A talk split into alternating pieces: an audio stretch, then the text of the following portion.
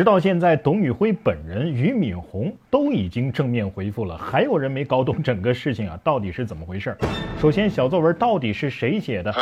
直到现在啊，很多人都不知道东方小编所说的小作文到底指的是什么。他说的是董宇辉出镜录制的一系列省级专场的这个叫宣传片也好，或者叫预告片也好，是这些短视频的文案，不是指董宇辉在直播过程中说出来的那些金句。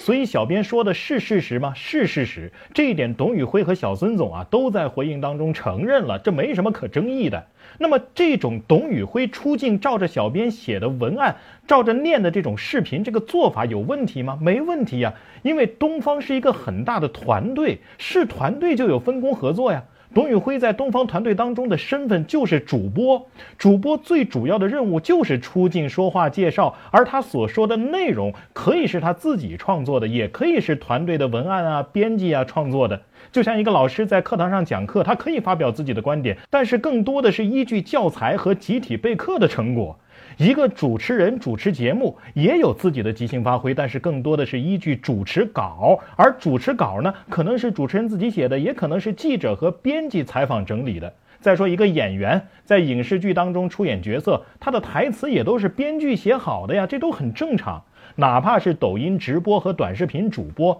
但凡不是像我这种单打独斗的小虾米，那背后都有一个创作团队。因为一个人，当你的知名度、影响力到达一定程度之后，你所负担的责任，说白了，靠你吃饭的人就会越来越多，你需要应对的工作强度也就越来越大。这个时候，哪怕你再有才华，你的精力总是有限的，不可能每一个创作工作都由自己亲自完成。而且，你以为这个时候你还是你自己吗？你除了是你自己之外，更多的时候就就是一个工具人，或者说是一个符号、一个形象代言人。而董宇辉曾经在采访中所说的“没有人给他写文案”，指的是他在直播的时候说出来的那些金句。而且这个采访是在东方的省级专场系列短视频之前说的，与小编所爆料的事实并不矛盾。第二个问题，小编为什么要说这些话呢？是不是在胡回复呢？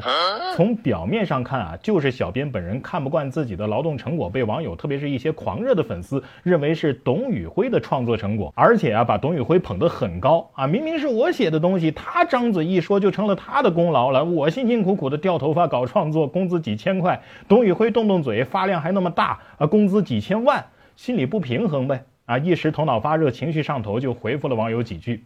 但是。一而再、再而三的用官号回复了几次，我要是小编啊，除非我已经下定决心不在这儿干了，否则不可能缺心眼儿到跟上司啊、跟老板啊、跟整个团队都靠他吃饭的董宇辉对着干。而且在出现了第一次回复引发舆情之后，我如果是这位小编的主管，我第一反应就是先收回这位小编的账号登录管理权限，不可能让他再继续用官号发评论了。所以他之所以能够继续用官号硬刚。你说没有相关主管的授权，至少是放任，很难相信啊！而且直到现在，因为这一个人导致东方股价的损失那么多，也没有开除或者是处罚这个小编，为什么呢？因为东方这家公司的格局大，把保护员工本人放在第一位，股价和经济损失都可以其次。甚至直到现在，没有任何渠道一点点信息透露出这个小编到底是哪位大神，哪怕说是董宇辉的狂热粉丝，也没能把他给找出来吧。如果我是这位小编，我都不用饭圈来人肉我，除非东方给我升职加薪，否则我凭借这股热度和自己的文案创作能力，我自己都可以主动开个抖音号来爆料，收割一波流量之后，我单干运营自己的自媒体，不香吗？可 是如果你是一个正常的老板或者是主管，你面对这么不听话，给公司带来这么大损失的员工，你会不开除他？不开除他也就算了，你还给他升职加薪，那这个团队还怎么带呀？其他员工会不会也有样学样啊？所以，不管是从什么角度、什么心理来看，这位小编有没有背后老板的授意或放任呢？甚至说他是不是一个具体的人呢？我觉得都很难以确认。那么，东方的老板为什么宁愿股价损失，也愿意眼睁睁地看着这一切发生呢？两种可能啊，首先是东方。他可能不是一般的公司，从董宇辉到其他员工，从 CEO 到老板，各位股东等等，都不是一般的格局大呀。公司损失一点没关系，一定要保护好员工。董宇辉也好，小编也好，都是这个大家庭的一份子，都值得珍惜和爱护。